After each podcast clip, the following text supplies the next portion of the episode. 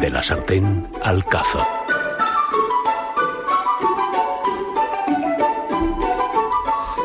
Doña Marta Arce, en esta sección de la sartén por el mango que usted dedica a gente que desde el poder hace comidas que llaman la atención, hoy se lo dedica usted a... A la mafia. ¡Toma ya! Efectivamente, pues eh, ¿qué comían los capos? Y aunque así de entrada pues parezca poco relevante, lo cierto es que la cocina es un elemento muy íntimamente unido a la cosa nostra. Ven aquí con Clemenza. Aprende algo. Quién sabe si algún día tendrás que guisar para 20. Fíjate, primero echas un poco de aceite, de buena calidad. Luego fríes un ajo y después echas bastante tomate y lo rehogas todo procurando que no se agarre. Echas luego tus salchichas y tus albóndigas. ¿eh? Y añades vino.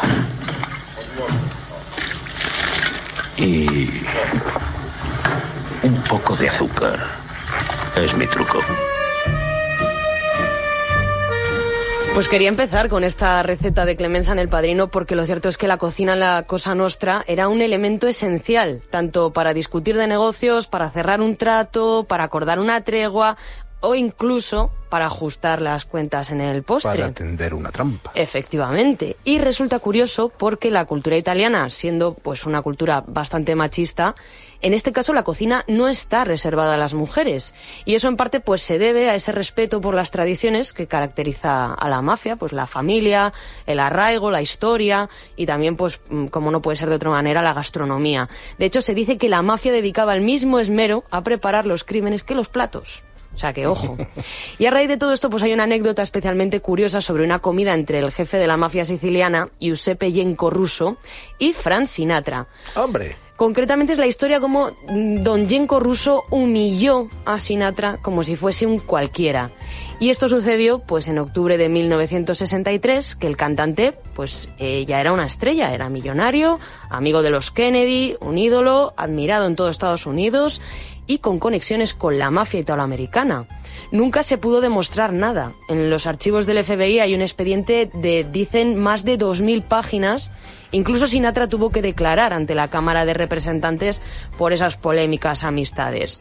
Su primera mujer era prima de uno de los soldados de Guarino Willy Moretti, que era el capo de la mafia en Nueva Jersey. Y Sinatra estuvo cantando en la boda de la hija de Moretti, que aquí alguno se está acordando ahora mismo de esa escena del padrino donde eh, Johnny Fontane, ese personaje que parece que está basado en Sinatra, pues acude a cantar a la boda de la hija de Don Corleone para pedirle un favor para salir en una película. Sinatra también era amigo de Lucky Luciano, que está considerado el padre del crimen organizado y el primer jefe oficial de los Genovese, las, las cinco familias que controlaban Nueva York. Pero la cosa se torció cuando a Lucky Luciano le deportan para Italia y allí se lo cargan.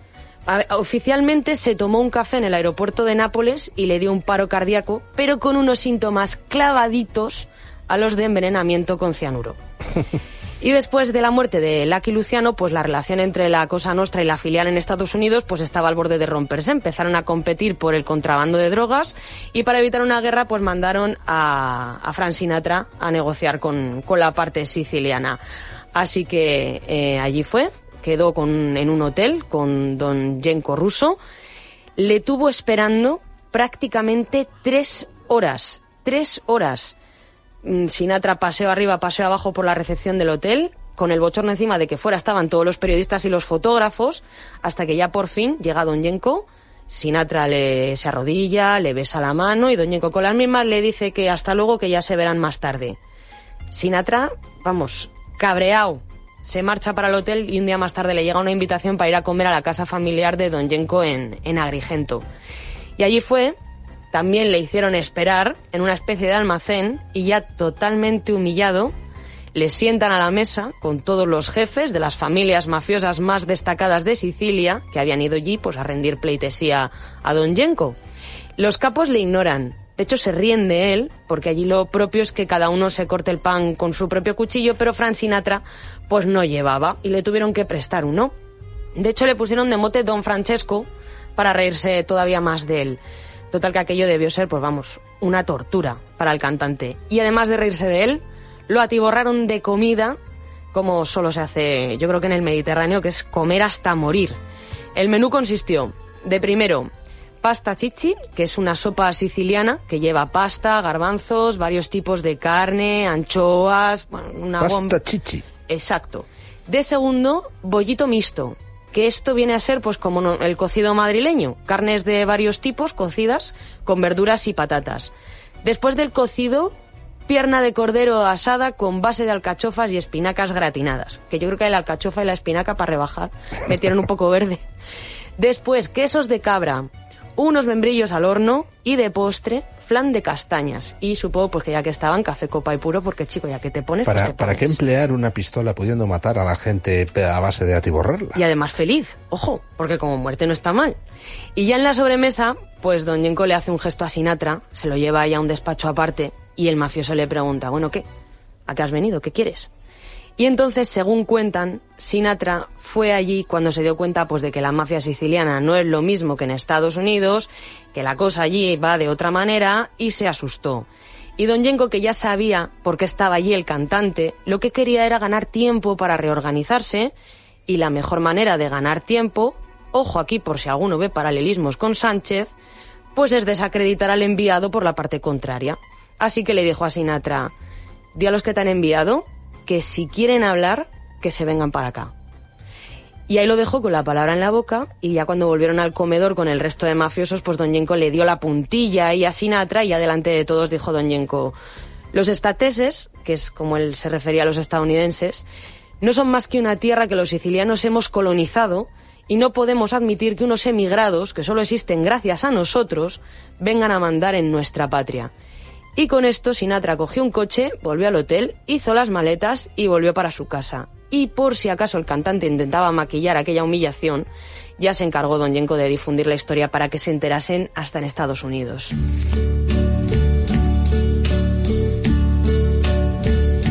Qué receta nos trae usted?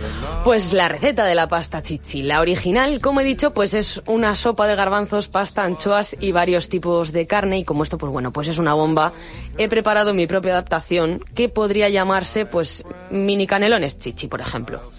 Los ingredientes para cuatro personas normales, si vais a invitar a mafiosos lo multiplicáis por cinco, pero en principio para cuatro personas normales son 500 gramos de garbanzos cocidos, macarrones de estos que son grandes, tipo mini canelón, 300 gramos de taquitos de jamón, 300 gramos de taquitos de bacon, 4 o 5 anchoas saladas, salsa de tomate, un poco de romero, parmesano rallado, ajo pimentón y sal. Y vamos con la receta. Una vez que ya tengáis cocidos los garbanzos y la pasta, pues dejáis esto aparte y en una sartén grande con un poco de aceite doráis los taquitos de jamón y de bacon. Eso se retira, pero en ese mismo aceite se pone uno o dos dientes de ajo y cuando estén dorados se añade el romero, el pimentón, los filetes de anchoa y el tomate. Reservad un poquito de tomate porque luego nos va a hacer falta. Todo eso lo dejáis unos 10 minutos a fuego lento. Se añaden los garbanzos, se deja un ratito más, todo eso a fuego lento. Retiráis el romero y trituráis la mezcla. Si queda muy espeso, pues le añadís un poquito más de tomate. Después añadís los taquitos de jamón y bacon y con esa mezcla rellenáis la pasta con mucha paciencia. Otra opción es hacer canelones, que también queda bien, son más fáciles de rellenar. Con eso pintáis la base del plato con el tomate, unos cuantos macarrones, espolvoreáis parmesano, si gratinéis un poquitín ya la cosa queda de escándalo y nada, pues está la receta de la pasta chichi hecha como dice la canción, a mi manera. Muchísimas gracias, doña Marta Arce. Macarrones gordos que me apuntan desde control, que se llaman rigatoni. Muy bien apuntado, sí señor, Carmen Bueno, muchísimas gracias, queridos oyentes, por habernos aguantado una semana más. Les dejamos con los compañeros de informativos y la jungla de asfalto. Hasta el sábado que viene.